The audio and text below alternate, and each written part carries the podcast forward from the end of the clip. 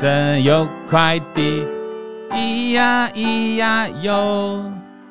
他在天边养小鸡，咿呀咿呀哟。哦，一开始先跟大家讲解了哈，我们最近剪接师的换人啊哈，啊跟他是薄荷来代班哈，阿薄荷刚才操作的呢，哦这个微微的那个，进这个画面有点那个了哈，啊这个声音播出，因为就是我们这个。这个小妹妹，好，这个雨轩来处理啊，雨轩来代替薄荷的位置，薄荷代替剪接师的位置，好，所以我们开场有点混乱哈，你也看到我们画面好像晚了一秒哈，多多包涵，啊，声音好像晚了一秒哈，多多包涵一下，没关系啦，我们对女生总是要多一份体谅，嗯，如果今天换成是你哦。我还想着礼拜五来加法，而且我现在加法已经改成就那个 那个昨天会员送的木头那个匾了哦，哎，对了，焊了你哦，哦，你大概不用录了。我说董哥，我先去医院了。对对对对对，好。我刚才一开场干话时间，我说我今天穿红色的，对，但是你你不要猜对的，但是对，但是你不要想说红色就很开心，因为你要看上面的字，开玩笑了哈。但是你不要以为我是极度看衰，我讲过了，我们不会看衰台股，看衰哪一个股票，没有没有，我们是希望台股涨的嘛，哦，我们也不会去当秃鹰，我们就希望台股涨。好，那刚好就是因为昨天在讲台积电啊，我很怕大家以为说哇，董哥又在极度看衰台积电。哦，当然不是嘛，哈，我们不会那么都已经破底了，都已经三百多块了，还跟你极度看衰，没有没有。所以我穿这件是要告诉你，让我回想到当时，我们当时为什么会做这件 T 恤？就那时候我们在讲长隆货柜航运，货柜航运。那时候长隆和阳明刚刚跌破季均线，四面楚歌，刚刚刚刚四面楚歌。然后那时候美国的改革法案对刚刚推出，然后呢又什么又有那个拜，然后又有那个那个什么哦。马士基说什么长边效应？那时候我就在节目告诉大家，这个货柜航运哦已经翻空了，因为跌破季均线叫长线翻空。然后我就说这个改革法案哦，拜登不是塑胶做的哦。我现在要跟你们讲一件事情，美国的这个半导体的这个法案哦，最新的禁令哦，到十二月二十一号之前会全部生效。你也不要把拜登想成是塑胶做的，他会这样做一定有他的意义哈。那当时我们就在讲货柜航运翻空了嘛，那就有这个网友就不爽嘛哈，就到我们的粉丝团哈留言啊。就说那个什么叉叉叉叉老板社的老板啊，出版社的老板，叉叉叉叉了什么什么有名的大佬啊，就是每次玩航运股都很强的人哈，人家都极力看好，人家都非常看好货柜航运，就你这个老王在那边极度看衰货柜航运，对，记不记得那个留言？记得啊，就就这样啊，所以这件衣服就这样来的啊。那我就想请问一下。你当时啊，这位朋友，你当时说极力看好货柜航运的那几个大咖哦，市场上那些大咖啊，啊，现在他要不要出来负责一下？现在货柜航运是怎么情况啊？啊，当时同一时间，我告诉你货柜航运长线翻空，我告诉你运价要修正了。那你，哦，时间过了好几个月，到底谁讲谁对？我很明显，很明显的。那当时做这极度看衰，就要告诉你，我不是极度看衰货柜航运，我也希望他们涨，但是如果有风险啊，如果市场真的有变化，产业趋势的话。要告诉大家，所以不是极度看衰，而是要让大家，你看看我的节目人，你去你去，我不知道是我忘记是六月还是七月了啦，反正就回到那时候节目，六月我一定有跟你讲美国改革法那个海运改革法案跟长边效应的故事，一定有，你回去找。那我一定有跟你讲跌破基运线是长线翻空的，你去看那时候长隆、阳明的价格。对，然后我们当时就做这一件嘛，因为我很不爽嘛。我说你是怎样？好，我就说我没有要极度看衰了。好，好啊，所以今天一样道理。我们昨天跟大家讲到台积电或者讲到台股啊，我们也不是要极度看衰啊，我们只是告诉你，哎，市场上哪些变化你要注意。比如说台积电，好，那台积电有人说。跌破四百就是天上掉下来的礼物，从六百、五百，现在四百。哎呀，你们看拜托呗，天上掉下来礼物，从台积电跌破五百块的时候，我就听过，我就听过那个媒体杂志这样写说，台积电跌到五百块以下是天天上掉下来的礼物，因为拜托，起码四百块啊，那会不会过几天啊？过过了几个月之后，人家说啊，没有，其实三百块才是天上掉下来的礼物啊，永远都在讲同一套逻辑，你这个这个完全都是太过乐观了，你要去思考一件事情，就是。台积电筹码面的结构就出现问题嘛？第一个就外资卖，散户买，这样的结构怎么涨呢？我们没有要极度看衰台积电，你知道吗？我们非常希望它涨，因为它是我们护国神山。对，但是你要它涨的前提，你是不是哦？你就算产业趋势都不看啊，半导体那些都在下修订单，你也都不看，你至少看一个筹码结构嘛，你至少看一下你身边的人对台积电绝望了没嘛？如果他们都对台积电绝望，那台积电就会涨了嘛？合理嘛？因为散户都退场了啊，大户就进来了啊，合理吧？合理啊，不然一整因为一整一整个台积电这个护国神山上面全部都是散户在爬山，这个山是要怎么还最近还蛮多人问我可不可以加码摊平？你看可不可以加码摊平嘛？他不会问你要不要卖，要不要卖？不会，他问你要加码摊平吗？对不对？合不合理啊？所以我跟大家讲，我们分析事情哈，今天特别穿这就告诉大家，做分析事情你要站在一个很客观的角度了。我在讲一些台股了哈，我台股每次大跌哈，每次跌五百点或三百点、四百点，不管只要台股每次大跌哈，你看那个电视媒体啊或报章杂志，一定都会有一派的人会告诉你什么？这个我刚才干话时间就讲完了，就是说他会告诉你哈，黎明前的黑暗，这就是黎明前的黑暗。啊，明天就是黎明的到来。啊，或者是告诉你，或者是告诉你什么，曙光将至，曙光将至。啊，或者是别人贪婪的时候啊，别人恐惧的时候，我贪婪，或者是告诉你，你看到了呢都是危机，但是我看到的是转机。啊，行情总在悲观中诞生，就这种的，昨天也一样一大堆，好，那我想跟你讲一句话就对了哈。这些道理听起来都很有道理啊，听起来都很有 sense，很感觉哇塞，好像很正面哦哈。那我跟你讲，会讲这些台词的人，这是同一批人，完全都同一批，同一批的新闻媒体，同一批的财经节目，都同一批。你知道，你仔细去看七月份、八月份的时候，那时候大跌，在台股在破底的时候，他们也是讲一模一样的话，甚至在上礼拜开股开始跌的时候，礼拜五他们也是讲一模一样的话。啊！结果又跌的时候又在讲一模一样话，每天每一次的大跌，每一每一天都告诉你，每一次台股破底都告诉你曙光将至，每一次都告诉你现在的危机就是转机啊！啊，结果嘞，结果台股跌一整年，跌到今天都还在创下全年新低。你这个是，所以你懂我意思吗？你不要被这些口号看起来听起来哇，好像很对哦，好像好像这个大跌不用怕啊，别惊。啊，啊不，有人还去，还有些可能还会去算那个跌幅啊。台股已经跌掉多少了？满足了？你觉得还会再跌吗？已经跌掉几十帕，你觉得台股还有空间吗？容我提醒你一句哈，很多讲这些话的人哈，今年的七月也是讲一模一样话，已经跌了二十几帕，还会再跌吗？排谁就是在跌给你看。那现在他就在讲一模一样话，我告诉你，台股才一万三千点而已，净骂才一万三千点哦，你知道吗？不会再跌吗？我也不知道，我只是告诉你，他现在也不是，你如果说现在台股今天是。跌到剩三千点哦，那还真的说你再怎么跌就剩两三千点。现在台股是一万三千三，所以不要做任何预设性的立场嘛，你就就线论线。今天是空头趋势，就是空头趋势，你就乖乖的等，等它是多头趋势，你再做多，就这样简单嘛。很多的人要问我说：“董哥，我今年做的特别差，董哥，我过去几年赚大钱，我今年做的很差很差。”那我就问你为什么做的差？哎，他说我每一次看到反弹我就想抢，每一次看到反弹我就想买。那我就告诉他，那你有没有把台股的 K 线图找出来看一下？台股大盘指数的哦，永远一看原来哦，哎呦你啊，我今天今年的台股哦，几乎都是在季均线下面呢。我就问你一件事情，季均线是生命线，跌破季均线的股票就是 Sayonara。欧卡，你有听过讲几几万次、几千次、几百次？嗯，很多次。那你都知道跌破季均线的股票不要碰了。对，你今年回头看台股，全部几乎哦，只有少数时间突破季均线，很多时间都在季均线下面。我就问你，那你在进进出出在干嘛？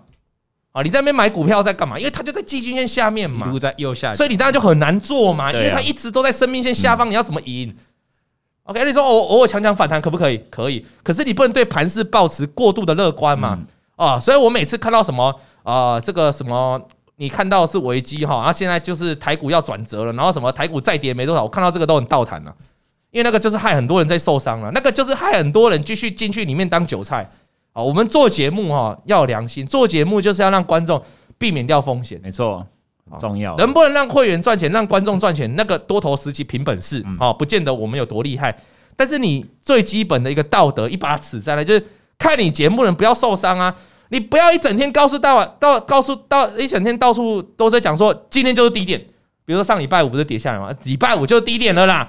大国庆回来之后，国庆要变盘了。对哦，原来是往下变啊！变盘完就再讲国国庆，昨天就最低点啊，每天都是最低点，永远买不完啊！所以这个大家要了解一件事情了哈，这个我们没有说我们很厉害，但是我们告诉你，在风险来临的时候，我们总是先告诉大家，总是先带大家平风险。我你我问你哈，你要什么情况下？假设明年是大多头，假设明年真的像很多经济啊啊，我要讲个。像昨天跌下来哈，又有很多人会拿一些经济学家讲的话，什么经济学家告诉你说明年行情就会变好，有的我看到这个也很倒谈。哦，那我叫做经济学家啦，因为家里还一年前的今天，一年前哦，一年前的今天，有哪一个经济学家告诉你今年会崩盘？没有吗？没有，一年前两万点，一年前的今天十月份开始起涨，飙了十、十一、十二，你记不记得？记得。那时候我们会员的持股刚好也很喷，对，因为大多头嘛。一年前的今天，谁猜得到今年会崩跌？对不对？所以不要不要不要去。然后，但是他们很，但是很多乐观派的很喜欢拿经济学家，然后套用到昨天的盘势，告诉你盘势就此止跌啊，不用太紧张。这个我告诉你都是都是胡扯了啊，就是你不要去猜未来会怎样，你也不要猜明年会怎样，你懂我意思吗？哦，你就是要了解啊。有人说。现在就是低点，所以要分批进场。好啊，我问你，你的分批怎么分？你知道，你知道，你是你的分的周期是一万三、一万二、一万一、一万分这样吗？就是你一千点为一个分批的周期吗？啊，如果是这样的话，那你钱可能要准备很多啊。好啊，你可能中间忍受震荡，你要忍受千点的震荡，所以这个不切实际。这个应该，所以最终最终你还是要回到整个多头哈，可以重新来的时候，你积极的做多。做多，可是这时候你需要什么？你要做多的时候需要什么？哎，资金，对，你需要资金嘛。刚才我们就谈到哈，我们在干话时间谈到，昨天跌了那么多哈，最后成交量几亿？大盘昨天两千一百多亿，两千一百多亿，杀成这么多，两千一百多亿，为什么？为什么量还是缩的？为什么量没有爆出来？是第七大跌幅哎。昨天是历史第七大跌幅，照理说这种大的跌幅通常爆三四千亿，四千亿是很正常的。昨天没有量啊，两千一百多亿。因为我刚才讲了嘛，套在里面就套在里面嘛，套在里面永远都相信危机就是转机嘛。你你每一天，你每个月，你七，你从七月、八月、九月、十月，每天都是危机就是转机嘛。呃，结果我都没看到转机，都没有。就像我刚才干话时间我在讲哈，我有个朋友，他在两个礼拜前台股不是反弹嘛，他就写说哦。好像我印象中他写的好像快看到曙光了，我就直接回他，我说我觉得还很远，哦，对不对？很直接，这才很远。对，所以我就跟你讲，你没有第一个，你可以从技术分析，我们要我们要客观判断嘛。台股有没有翻多，不是你讲算，我讲算，我们用客观的数据来，对不对？客观数据来评论。第一个技术分析，你起码要站上月均线，跌升反弹的形态。台股上礼拜就是站不上，所以又再跌下去。那我也跟我会员讲，如果没有站上月均线，一般的会员、普遍的会员，你就不要去抢反弹，除非你自认你手脚很快的哈。再来，如果要长线翻多，我刚才讲的台股一个最重要的关键是什么？季均线，季均线嘛，季均线长期生命线嘛，没有站上免谈，你知道吗？很多个股也是啊。有人说，为什么董哥我今年的股票一路套，从一月份套到现在，我都没办法解套，而且还越跌越低？我就请他回去看那个系数线图啊，季均线摸到一下就下来了，整个今年都在季均线下面的股票，你让它怎么涨？你懂我意思吗？好啊，再来，这是技术面哈。对，那如果我们不讲技术面这种东西，有些人不相信技术面，有些人觉得技术面是垃圾，是狗屎，是好啊好，那不用，那没关系。那我们总是要看总体经济吧？什么叫总体经济？为什么今年美股会这么大的修正？因为为什么会出现这种估值的修正？第一个当然就是整个消费市场的衰退，那第二个当然就是怎样，整个联准会激进的升息嘛，造成你估值本益比要下调嘛。啊，所以你要找到那个总体经济的最大的源头。就是联准会不要再升息，不要再激进升息了嘛，不要再压缩，不要再缩紧我们热钱了嘛。九月以来，为什么美股之前跌了一大波？因为联准会加倍缩表的规模嘛。你你懂我意思吗？所以，那我们如果从总体经济来看，就是联准会什么时候不要再升息？哦，那股市就可以喘一口气，或者放慢升息。那他们要放慢升息，他们或者不升息，他们要回到哪个地方？看看就业市场，看看通膨有没有降下来。那如果你看到就业市场没有降下来，你看到通膨还在升温，请问你？你要怎么去期待美股或台股就是扭转成一个超级大多头？不可能嘛，结构上就没完整嘛。就像我们在讲台积电，台积电的筹码结构，如果百张以下的散户没有往下跑，还不认输，还在加码摊平，那整个筹码结构就不对。整个整个车上，整个台积电这座神山上面都是散户，你让它怎么涨啊？涨不动啊，很多只是逻辑的问题嘛。但台积电下跌有很多因素，有人说这个美国半导体的最新经历有没有影响？有。那还有一个重点啊，美国的这个十年期公债殖利率都飙到四趴左右了，台积电的殖利率才多少？那外资在做权衡的时候，他会想说，那我干嘛买这个有风险的台积电？我不如去买这个美国十年期公债。当然这是很简单的说明呐，啊，大概就是这样，所以就会造成资金不断的流出啊。这个影响台积电下跌原因很多，非常多啊。半导体本身，半导体产业的产业在衰退，这也是一个循环，也是一个过程。我们可以看到，这个蓝亚科昨天的法说会就说我要减少这个资本支出嘛，这代表这个产业目前就走在走在这一块啊，走在资本支出降低的这一块，你懂我意思吗？那为什么会有资本支出减降？为什么会有资本支出减少？就来自于这个产品报价可能在走跌啊，它必须又它必须要减少它未来的产出啊，哦，所以这个产业都还在处于一个衰退循环的过程当中哦，大家面对股市就要更加谨慎，就要更怎样？更小心。嗯，你要你要你要那个有一点那种时尚，你要有一点流行语啊，要谦卑，谦卑再谦卑哦。你对待股市 就是谦卑，谦卑再谦卑，而不是而不是每天那么乐观，乐观再乐观。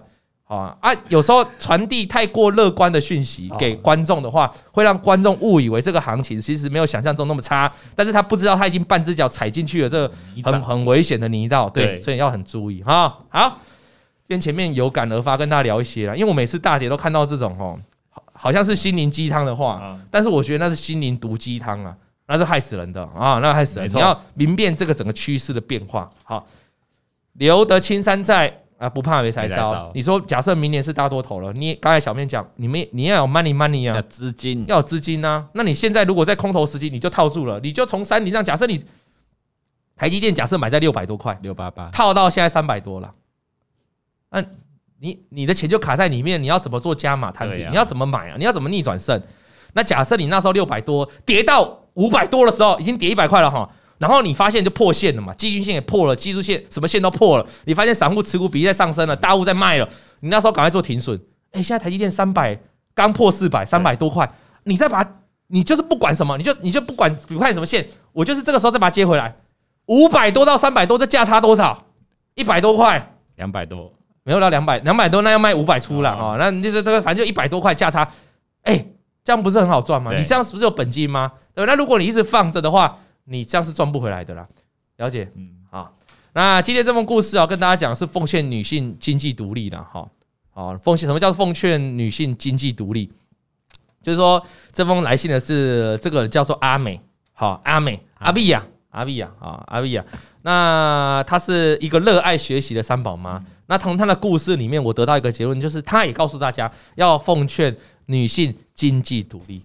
尤其在这个股票投资市场，所以我相信我们有很多的阿姨啊、姐姐啊、妈妈啊、哦、妹妹都在看我的节目啊，因为他们就想着要怎样经济独立。我常常遇到那个女粉丝就说：“好，我就是不要再用老公的钱，好，我就是不需要老公赚钱给我，我要自己出来替小孩赚奶粉钱。”好多哦啊，这个我跟你讲，这个就是还太年轻啊。等到你有一点年纪，你就觉得啊，老公的钱蒙用嘛，洗白卖，何必呢？啊，对不对？如果老公的钱给你用，那如果你们老公以后钱说要给你用，你觉得 O 不 OK？O 不 OK？OK 吗？好，对他给你钱，然后你再自己赚钱，你两边赚，对不对？还是怎样？宇轩，你觉得你不需要老公的钱？我我还替我们的妹妹征婚呐，好不好？她觉得 她觉得她不需要老公的钱呐，哈。她今年二十六岁，然后叫雨轩哈，羽是羽毛的羽哈哈。那你如果啊有机会请她来亮相，她刚才说她不需要老公的钱哦，她想很久，想半天哦，这不错，不用吧？二十六岁的妹妹果然还存在于爱情呐哈。这个请问在那边细杂吧哈，现在只剩面包啊，这个 你这个要给我多少？怎么没有给我？少一块钱都不行？哎哎哎啊！我昨天刚缴完孩子的月费两万块，钱呢？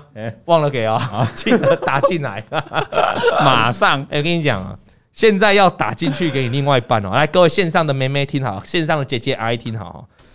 现在哈，如果你要跟你老公要钱哦，很简单。嗯，也现在我们有奈嘛哈，啊，这段没业配哦，好，有奈，那有个功能叫奈配，知道？奈配它可以绑定银行账户，自动储值。哎，那奈配呢也不用什么手续费，所以奈配你。你只要比如说我要转给你是我老公，我要转给你，我说我要转给你的话，直接 Line Pay，然后搜找到找到你老公的那账号，点下去要转多少都可以，你知道吗？就红本的，你知道？以前老公还说你要啊，不是了，我没空，我昨天三点半过，我没办法去银行，我没办法汇给你了，不是不给你了，一拖拖一个月，你知道吗？现在没有，现在没有，你赶紧走嘛，Line Pay 贴出来，你有奈不？你有奈不？你有奈不？不然啊，要不贴出来，贴出来啊，Line Pay 直接转，转多少都可以转。昨天刚才讲月费两万，对不对？现在马上转。不转跟你离婚，又在我面前给我转，嘿，对，那转完还要说，啊 啊，我看上那个什么礼物哦，我想要喝杯咖啡，哦，那一配还要顺便顺便帮你买礼物，还可以再转礼物，他已经卖的特价，把它备起来，对，都可以转。哦，所以可以啊，女性经济要独立没错，哎，但是你也是要懂得适时瓜分老公的财产。啊，OK，应该是这样吧，合理吧？合理，啊，就你经济要独立没错，那你的是你的嘛，老公的也是你的嘛。你听懂哈？好，那她是三宝妈啊，这个叫阿美啦，美丽的美了哈。那她在二零二零年哦，从一个股市聊天里的 FB 的留言啊，二零二零年，嗯，呃，看到人家推荐老王爱说笑，理由是幽默风趣的分析股市哦，哦，合理合理，幽默感很重要。但是我有我我年轻的时候哈，我大学时期跟高中时期的时候。尤其是高中，我们不是常常办社团的成果发表会？对哦，啊，小弟我呢，高中的时候是 小弟我高中的时候是社长，社长，社长。好，那我们常常跟这个，我是彰化高中，哦，那我们常常跟这个彰化女中啊，然后那个新竹女中，哎，有时候跑到新竹办成果发表会，啊，一起联合发表会，园林女中。那当时呢，这个小弟我们在高中的时候就情窦初开，好，那我们最不想听到的事情就是说，哇，我觉得你好幽默，你知道吗？听起来是这种称赞，事实上就是你被打枪，是这样吗？呃，高中的时候没有人在讲幽默，高中是帅。帅啊！你只要听到有人说哇，我觉得你好幽默哦，大概就是他不喜欢你，大概知道，大概你就觉得你就是你就是幽默。啊，你就是幽默，风趣幽默。所以我我高中的时候对幽默这两个字很反感，好，就你不要再讲我幽默了，你可不可以讲我帅？帅，好，嗯，可能 可能可能对方讲不太出口。你长得好幽默，哦，对，你长得好幽默，这什么形容词？你长得好幽默，这什么形容词？我看起来是我看起来像哎，欸，Hello，我看起来我我看起来像幽默的脸吗？对不不幽默嘛，一直都会长得很好笑，对不对？长得很好笑，还有女生说，哎，欸，我看到你就一直想笑，欸，哦。这当然是高中的时候，对对，对，所以我高中的时候交女友很坎坷了，哦，就是这么坎坷了哈，就是。我一直以，然后以前一开始不懂事，以为他说我幽默是喜欢我的意思，就觉得就觉得我是一个很好亲近的人，就发现告白都失败被打枪，你知道吗？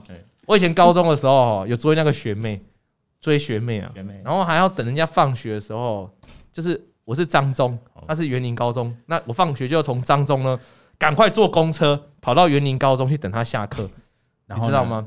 然后他就说你很幽默啊，就就被打枪了，对。他说你长得好幽默啊，但我不懂啊，但我不懂啊。对，你好幽默，但我不懂。好，啊，所以他现在刚好说我幽默了哈。那他觉得，他就觉得幽默，这讲解内容对菜鸟比较友善哦，这个也是称赞的，就是说我们讲的比较浅呐哈。嗯，其实大家要注意一件事情哈，你不要觉得哈，我们把东西讲的很浅哈，就是啊，董董哥不懂啊，随便讲，其实不对。你你对一项东西哈，你要把它讲到浅哈，讲到很浅，然后讲到大家都听得懂你在讲什么的哈，那其实是代表你对这个产业或者你对这个东西、对这个总体经济或对这件事情你要很了解，因为只有你很了解这个东西，你才有办法用很简单的话把它讲出来。对，如果你今天只是硬背死背那些有的没的，啊看新闻再来讲的话，你讲的永远都是片段片段，你反而会把很简单的东西哦讲得很复杂，讲的很难。你想讲的很简单。但是观众听起来完全听得很模糊，因为你就是片片段截取新闻片段来拼凑的嘛，那你就所以其实我们要讲到大道至简这四个字啊，反而是是我们在这里面下了很多功夫，或者是我们真的很了解这个产业，很了解这个趋势，很了解现在的情况，我才有办法用很简单的字，就像我们以前教那个泰勒法则啊，长边效应啊，那是你就是很了解那个经济学的理论，好，你才有办法简单的讲出来，好啊，为什么我了解那些理论？因为拜托嘞，哎，我有十几张的金融证照。是不是？要不拍个手？哎呀呀！哦，我也是。啊，我虽然是中文系，但是我考了十几张啊。我若没记错，应该是十五张，十五、十六这附近啊。好，我详细我忘，但十五、十六很多都我考很多基金。我去那个什么那个这个叫什么什么金融研训会，反正考了很多啦，很多章呢。好，包括分析师啊，我们也是刻过书本来的啊，所以基本的理论也是略懂、略懂、略懂，好不好？略懂。啊，然后再来呢？这个就开始订阅呢，老王的 YouTube 准时收看收看哈。那前面几集刚好都有提到这个夫妻之间投资的事，嗯，让他感受很深。别人家都是先生或者夫妻一起投资，我们家是由我负责管理金钱啊。那管钱的都知道，有钱人管钱很爽啊。他就说，所以他家就是他在负责经济的，因为他看到前几集都是很多是老公在负责的，但是他说他他家不一样，是老婆在负责，就他自己三宝妈负责。然后他再讲一句。你们都应该知道，管钱的人都应该知道，如果你家里有钱，你管起钱来你会管得很轻松，好。但是如果你没钱，管起钱来就会很痛苦，对，因为你就会捉襟见肘，这是真的，是真的。哎，你你很有感触是？你曾经赔很多的时候，管钱就很辛苦，捉襟捉襟见肘。今天要吃什么都很要想一下，对不对？算了算了，真的真的，吃个泡面就好了。真的真的真的 真的。哎，我跟你讲一下，讲到这个我有感触哦。我人生太多感触，我会走上这条路哈，有一个很大很大的一个关键的转折，哎，就是在我很年轻的时候，很年轻，就是在我要学股票的时候，那大概十几年前的时候，准备要踏入股市的时候，那时候发现了一个关键的转折，就是有一次我带我的这个这个。女朋友，呃，不不好说，我老婆在看。Family，Family，哈，Family，我带我当时的一个 Family，在十几年前了啦，在跟我老婆之前了哈。那我们就去逛夜市啊，逛夜市，骑着摩托车逛夜市。那关键是不是有那个，跟你刚才讲那个咸酥鸡摊？对，哦，我记我我也忘记是炸卤味还是咸酥鸡。然后呢，我们就在那边就是在选东西吃嘛。那当时我就是穷学生一个嘛哈。那那那我们在选东西的时候，哎。我们会为了那个咸酥鸡这个鸡块无骨跟有骨差五块差十块在那边计较，不是也不是争论，就是我们没办法点无骨的啊，因为多那五块，因为很多五块多十块当时，所以我就必须点有骨的。但事实上我心里想要无骨的，那可能对我没差，可是我看到我的我的那个 family 啊，嗯，他就因为没有什么钱，他就必须点点这个有骨的。那呃，我们等下还点很多料嘛，那你可能他看到那个他也许很喜欢吃这个大肠嗯。但大肠上面可能写了十五块，他点不下去。然后我就说：“为为什么你不点？”他说：“哦，这样点太多了，整包加起来就一百多块，他觉得点太多了。”当时，然后那个那这个事件哦，影响影响我非常大。那时候就那我那时候我就我就觉得，我身为一个男人啊，身为一个男人，我的女人在我面前跟我讲说：“你点一个十五块的大肠会太贵了。”当 K 啊。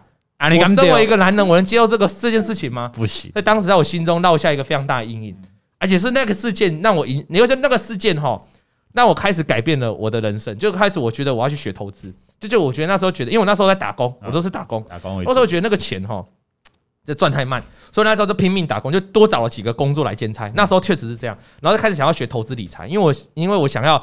想要以后在逛夜市的时候，不要再去为了那五块十块。你说如果一份东西一两千块，一两千块，你当然思考一下正常，有钱人也会思考。对，但他差到五块十块，正常就哎、欸，会不会有些我们现在观众会觉得说，董哥你想太多了吧？差五块十块，哪有这么哎、欸、，Hello，有的真的会。小编，哎、欸，我不是在跟你开玩笑，我那时候的时期，我真的为那五块十块、二十块伤透脑筋。会，就是你到底要不要多点？你今天的扣大概就是一，我不知道你有没有这个经验，我不知道点那观众有这个经验，你们这个两个妹妹有这个经验吗？就为那十块五块在那边揪，在那边哦，有没有啊啊？那你你可能生活过得蛮好的啊，不就点不有啊？人生就是这样啊，这是很感人的事情。那当时呢，我就这样下定。所以当时如果你认识我，当时我们是流行 MSN Message，当时没有 Line 啊，对啊，没有 Line，没有 Line。那时候从那大概那个事件前后开始，我就我就想了一个座右铭哦，然后那个座右铭就永远永远放在我的那个 message 那里啊。message 不是就是以前 MSN 很喜欢下面有 message 吗？对对对。哦，讲到这个又一又可以讲一堆了。那个 MSN 哦，以前哦还可以在 MSN 上面把妹。哎，比如说你喜欢这个女生，你在跟她聊天，对不对？然后你就偷偷改你下面的那个状态。那个状态是可以改的。啊，那你又不能写的太直接，说我喜欢你，跟你告白，你就要用英文拼音，或者是你用那个那个用键盘，不是我喜欢你，然后先注意，你就把那个符号都拼上去，密语啊，哦，反正那个你大家有有印象吗？就是 MSN 有没有这个啊？你们两个太年轻了，MSN 有没有这个回忆？有有有有，那时候我 MSN 就改座右铭，我就想说，努力赚钱。哦，我跟大家分享我当时座右铭，努力赚钱是为了让身边的人更幸福，哦，我的当时座右铭。那后来我的座右铭不是这个，就是过了一段时间，然后开始投资之后，然后开始赚了一点钱之后，我就改了座右铭了。我的座右铭改什么？巴菲特的名言：嗯、我始终相信我会富有。对，对此我未曾怀疑。没错没错，这个这个座右铭哦，跟着我至少十年。你问有有有，有至少十年，我从来没改过。没错，对。那当时我就相信我会富有，好到现在。所以我觉得那个座右铭哈是给一个人激励、吸引力法。所以我觉得各位观众，你应该可以思考一下。嗯就像 The The Secret 嘛，就是那个秘密那本书讲的，你应该要要一个座右铭。那这个座右铭不要好高骛远，那这个座右铭应该是你现在想要达到的状态。我当时要达到的状态就是，我希望身边的人不用再为了那咸酥鸡五块十块在那边计较。如果现在电视机前面的观众，现在听众，你还我们去上夜市的时候，你还会为了五块十块 care 的话，那很正常，那是人生必经的过程。那代表你现在还没达到合理，你应该认为你应该有了财富的水平，那就代表你还有努力空间。那就是为什么你还要留在这边继续学股票。这样了解吗？我当时也是这样，但是你要痛下你的决心，你就是认真要把这个东西学好，认真要把投资弄好，这样了解吗？哦，我没有在编故事哦，我这段是真正发生的故事哦，啊，就是这个故事让我踏进了股票这一块，就是真，就是真的这个这这个这个是个很大的转折点，因为我问你啊，哦，就没钱，你就是多做几个工作，然后你再来嘞，你还是要想办法投资嘛，一定要，不然我去偷吗？去抢吗？对不对？好，所以是这个关键。那我我相信每个人都有踏入投资的一个一个关键的转折。那这个转折到底是怎么发？每个人也许不一样。好，但是你要记得你的初衷。那既然你要赚钱，哎，既然你都 care。你都会在意，你要让身边的人过得更好，不要为了那五块十块的咸酥鸡去计较。你想吃，像我现在就比较有能力，我就说你想点什么就点什么，想吃就什么就生什么，那就是代表你你在努力嘛。那你这个前提，你为了让家里更好，你是不是觉得你来投资的钱更应该把它好好守好？各位观众、各位听众，你听我讲，今年这个呃，我们说是一个空头趋势的年。你是不是就更应该把自己的本金顾好？对，因为你那些本金可能是你家人，或是你跟你老婆共有的钱，或是你辛辛苦苦打拼来以后要给家人、给你的小孩、给你的爸妈过好生活的钱，你难道就这样丢到股市，然后无限制的套牢，就是套住，然后钱一直变少吗？这是不被接受的，你知道吗？你有时候，你有时候哈，有观众像今天的这个五星好评，不是问我怎么样可以控制停损？对，停损很简单啊，当你想到你这把钱是为了以后给你的。老婆给你的家人，给你爸妈过更好的生活的时候，你居然把它赔掉了。然后你赔掉的方法呢，居然是你不想停损，把它赔掉，你就觉得你的罪恶有多深重。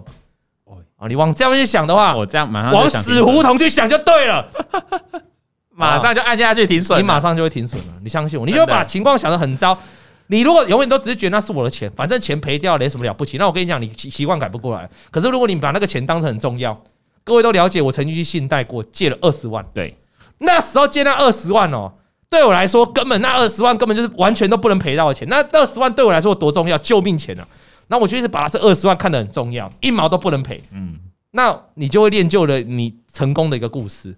那如果你把这个钱当成随便借就借就有了，反正二十万赔了就有再有。好，你没有逼到绝路的话，你是没办法做逆转的了。哦，所以提醒大家，如果你下次你停损没办法停损下去。你在这边想半天哈，那你想想你身边的人，想想这笔钱会影响多少？你你想想你多赔那些钱拿来给你家人随便买吃的，随便买喝的，多好啊！啊，万圣节要到了，对不对？每个同学都在那边 Halloween 要准备装什么？装蝙蝠侠，这个装蝙蝠侠啊，那装装什么？有的没的，白雪公主的啊。如果你把你要给你女儿的、你你儿子的自装费都赔光了。人家都装什么有的没的，你你女儿就穿一件运动服去学校 啊？当然这不是不好，当然我们也不是说，如果你经济真的不允许，OK 啦。但如果说你本来经济是不错的，只是因为你把钱赔在股市，那不是很可惜吗？真的啊，就这样，钱省下来啊，少赔啊，可以让自己的女儿哦，这个或自己儿子在万圣节的时候多穿一点东西啊，多多装饰一下。OK，好，那刚今天看到现在哦，上面有人写今天帮朋友停损了台积电，你妈拜托哎，哭得好惨，不是今天停损台积电。对，你看哈，四百块的人生的很多悲剧就这样发生的，就是常常我们有来信哈，都有共通点，就是他一开始都不停损。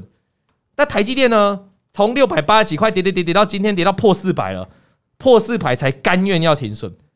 那会不会刚破四百就开始涨上来了？我不知道，不知道。但是但是已经跌很多了，你知道吗？就是就是你的停损点很奇怪。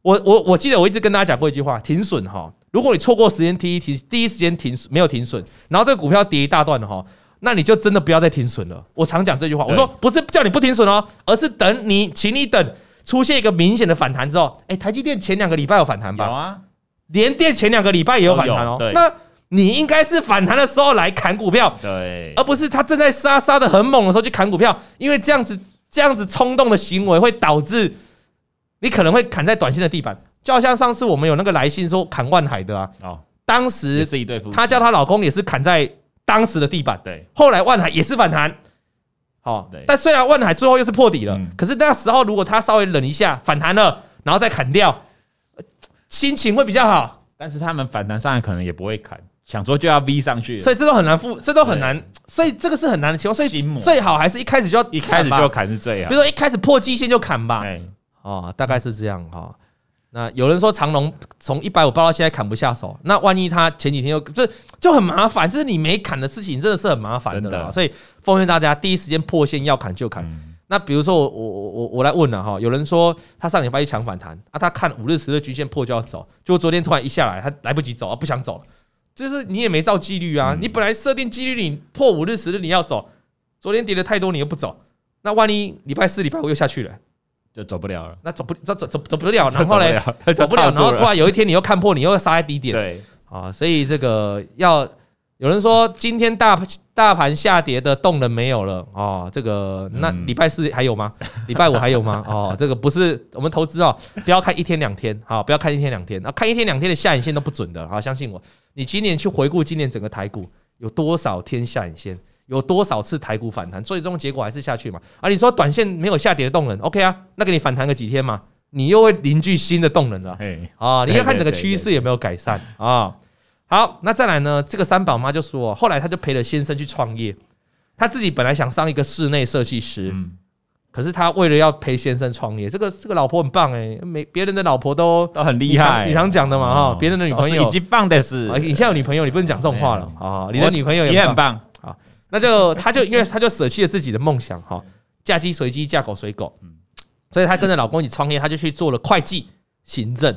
OK，那他从无到有哦，都是自己看书学习，就是说他他根本不会会计，不会行政，可是因为为了老公，你看哦，很厉害耶，伟大的女性，真的。哦，那就自己看书学习，然后十年过去了，她老公创业有成，生活也很稳定的，做了十年，夫妻啊，可是他这里写说夫妻可以同苦。不能共甘，可以同苦，不能共甘，这蛮多的、欸。很多人一成功之后就抛弃了糟糠妻，你有没有听过？有，演艺圈有很多，很多地方都很多。就是说他一开始他老婆都协助他创业，那老老婆就很辛苦啊，帮你把屎把尿带小孩，帮你这个弄公司啊，哈，帮你每天没日没夜加班啊。结果你成你你你哇，你飞黄腾达后就抛弃，你可以买跑车，你可以买豪宅了，你开始养小三了，很多啊，很多啊，这种很多啊，所以。我们今天写的嘛，奉劝女性经济要独立啊！哦，你老公在创业的时候，你就开始跟他要钱了，哎哎，打薪水啊，哎哎哎，啊，做白工啊，做会计边挤你啊，行政会计兼行政，那就两份薪水啊，啊，对不对？好，要打给我啊！你要没有，你要确保自己嘛。啊，老公开始赚了一点钱了，老公说，哎，我要买房子自产哦，就我赚了一点钱了嘛，那我们投资房地产嘛。哎、欸，名字要写我的啊，啊！名字至少一人一半呢。对啊，至少一人一半啊，这样去买房子 啊，买车子啊，一人一半啊。如果你觉得资车子是负资产，那就写他就好。你懂我意思吗？嗯、女生哈，不要太过的单纯。我们这一集都在教女生怎么使坏，啊，对不对？因为他自己自己写的嘛，夫妻可以共苦，不能同甘。就是他开始有钱之后，老四呢，后来就开始吵架了，常常吵架，老是在工作上吵架。过了十年，就开始吵架。那。刚好老天送来小礼物，在他三十八岁高龄的时候，他刚才是三宝妈嘛，三十八岁的时候他生了老三哦，第三胎，他觉得这是一个老天爷的礼物。为什么？因为有了小孩嘛，他必须要照顾这个小孩，所以他就顺势哦，就退出了办公室了，就不再帮老公当会计跟行政的了。嗯，老公就重新请个人，因为他老娘要顾小孩，不然谁要顾啊？那但是呢，公司跟家里的金流依旧是我管啊，一个每天哦只会看到开发票出去请款的老板。都没看到支出账单，应付票款一堆，每个月应付的支出哦。他的意思是说，每次哦，她老公就只会一直跟她开要收据请款呐，但是她老公都永远都，因为她老公不是会计，她老公都没没有在管钱的嘛，没有看到什么支出账单啊，没有看到应付票款啊，还有一个月要支出，她老公都以为自己很有钱。那每次想买台公司啊，每次呢，她老公都很想给公司买一台新货车，她老婆就会跟他讲没钱，不需要，车子够用了，他就会问他哦。哎，这个真的是很大的共鸣，这个你们真的以后要注意哦。这个他接下来讲这句话，我觉得是，她不是她老公要买什么车子，买新车子，买货车，她就跟他讲说没有钱，对不对？对。这时候她老公回答什么呢？各位观众，你自己开的？你自己开的？你钱是花到哪了？哎哦，哎，真的要注意。很多人哈，比如说我钱给你管，好，钱给你管，钱给另一半管，都你在管的，然后我就一直跟你要钱。那突然有一天你拒绝我了，我就说你钱怎么管的？你自己开一堆，管钱的人很衰，你知道吗？帮你管钱哦，然后还要被质问，真的。他老婆哦，人很好，他老婆都没直接回呛。如果是我就回呛啊，钱都被你花光了，钱怎么管的？对不对？对，好，但他没有。可是人就是这样，因为他他不知道钱，他他没有在管账的，都交给别人管。可是他要用钱的时候，发现没有钱的时候，就常常会讲这句话。哦，这个我蛮常看见，就是你钱都花去哪里啊？哈，钱没有花去哪里，全都被你自己花光了。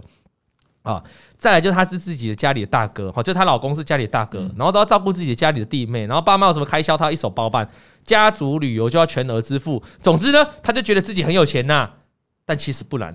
哦，这个我们三宝妈说，她负责公司跟家庭的支出，孩子的学费跟生涯规划的预备金，例如结婚、购车等大事。哎，他小孩很大了。他说他小孩老大已经二十二岁了，所以他有在帮老婆，有在帮这个大的小孩准备一下预备金呢。比如说以后要结婚啊，要购车啊，还要退休，要做好医疗跟长照的保险准备。所以趁现在能够赚的时候，赶快备好。那之前哦，所以听得懂。所以他就说，为什么她老公要质疑她钱不见了？其实她是在一直这个妈妈一直在替这个家做规划，包括他们以后的退休的长照，还有什么？儿子以后长大的结婚基金，对，购车基金，哎，三宝妈，棒！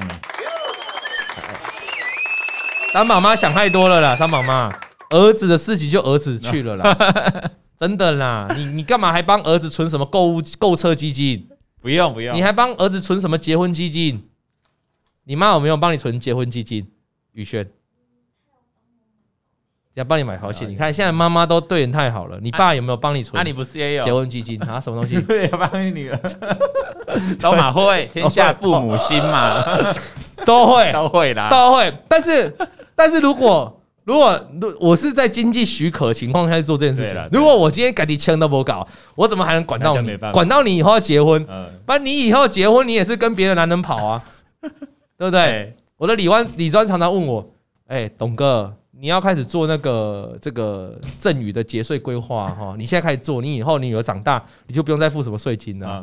好，其实通常我都在想说，那个儿子的女儿的事情自己想自己处理了 哈，就我们不会太太夸张的帮他规划太多的资金啊，不会那么夸张，稍微规划一下，因为每个人都像我们常常问到粉丝会问我说，董哥，我想帮我儿女儿儿子做这个存股，做长期投资啊，买什么？也常常遇到有观众会员会问嘛。那这对自己女儿儿女，当然未来会帮他思考。可是有时候，如果你自己生活就比较辛苦一点，你是不用管那么多了，就是好，因为会很累的，好，会很累了。所以我们说天下父母心啊，你看三宝妈要管她老公的支出，还要管小孩以后长大，好像多辛苦，辛苦辛苦啊！所以她每次哦，她老公就要质疑她，所以她每次这个三宝妈都要花很多的时间。她说她要去讲解那个金钱的流向，哦，但是她一直很生气哈，就是她偶尔才买了。乐透来玩一下哦，她的老公就会回她被加个唔偷坦，她 老公意思说你就要去工作，外面认真赚钱才叫钱呐。你如果乐透赚到钱，你就每天都没想乐透，每天都想说你会刮到乐透，你这个叫不义之财了。不义之财，所以她真的不懂，她觉得她觉得她为什么她很辛苦诶，他为了这个家庭付出在管钱，就管了一天到晚被骂，她也不是赚钱的人嘛，她只是管钱，然后赚钱的人在嫌家里没有钱，然后去骂那个管钱的啊，管钱的是人生钱出来是不是？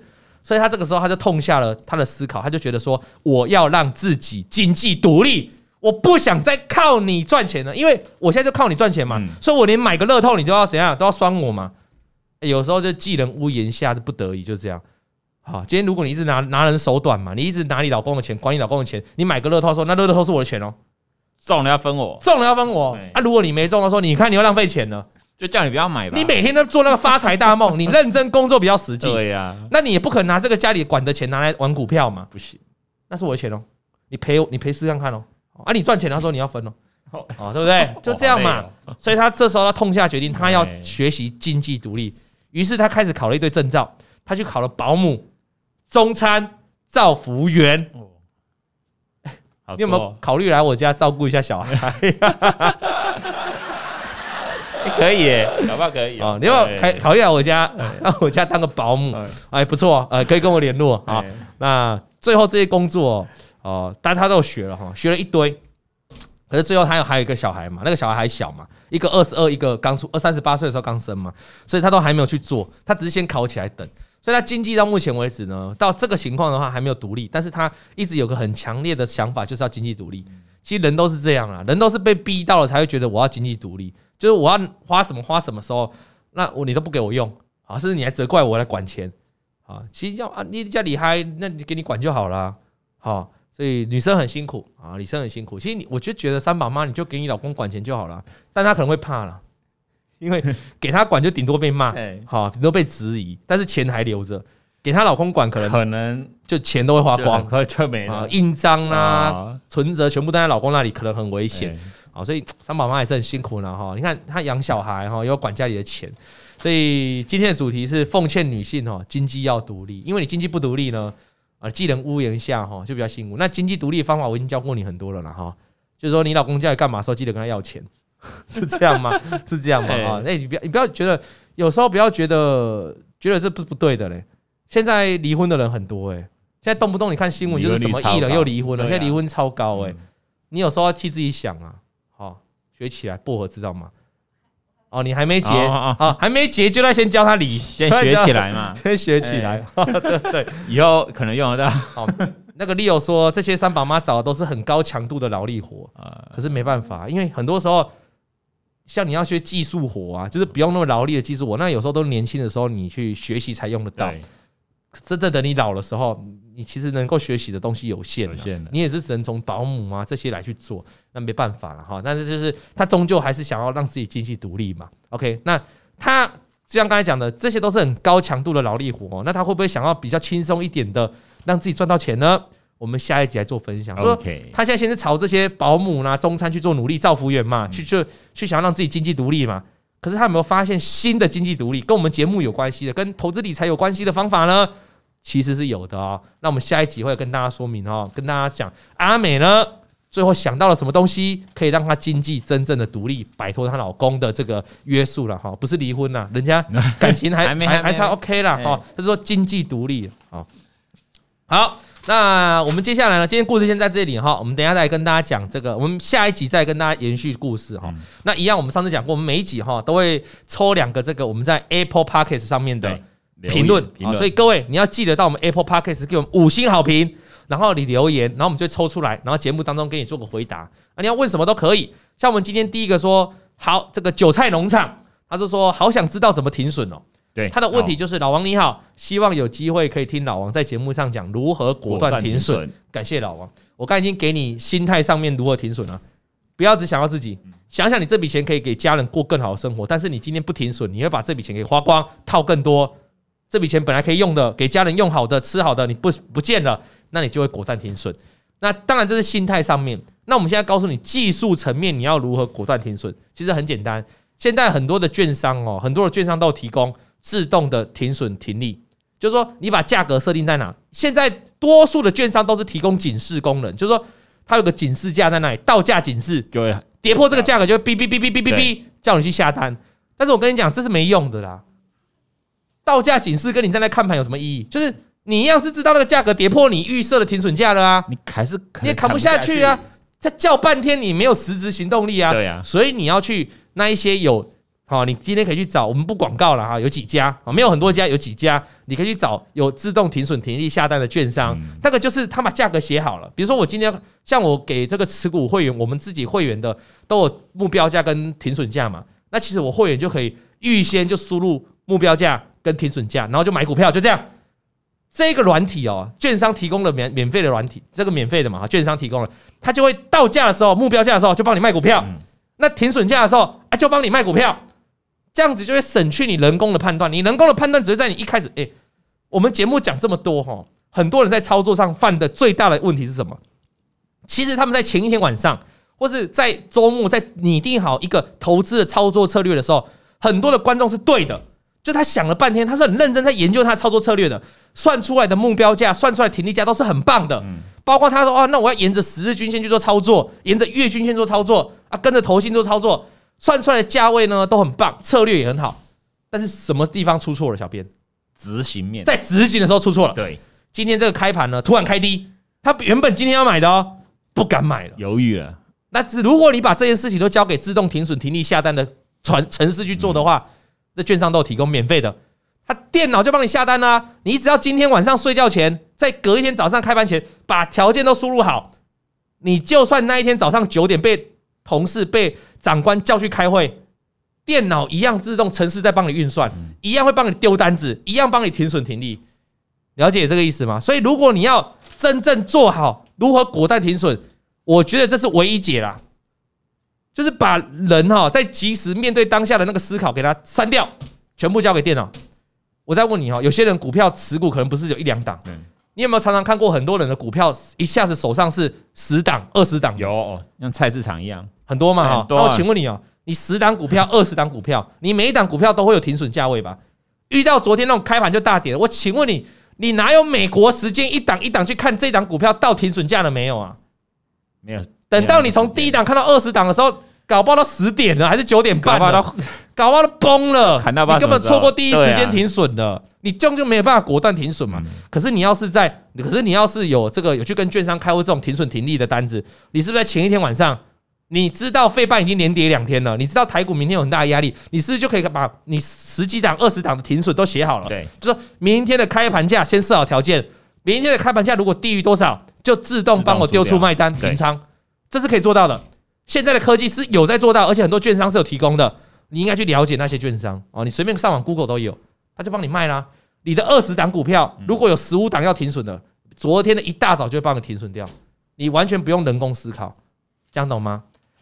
好，第二个问题是老王的粉丝哦，他写感谢老王尽心尽力，五颗五星好评。他说想请教老王，先前说过遇到前高压力可以先获利减码，那么如果是放空遇到前波低点，是否也是同样的看法呢？谢谢啊，当然是一样的啦。形态学哈，就是前高压力呢，通常过不太去。第一次碰到过不太去，因为一过去就是喷出。那前态形形态学的前低通常就是支撑，支撑就代表它第一次碰到容易反弹。容易反弹。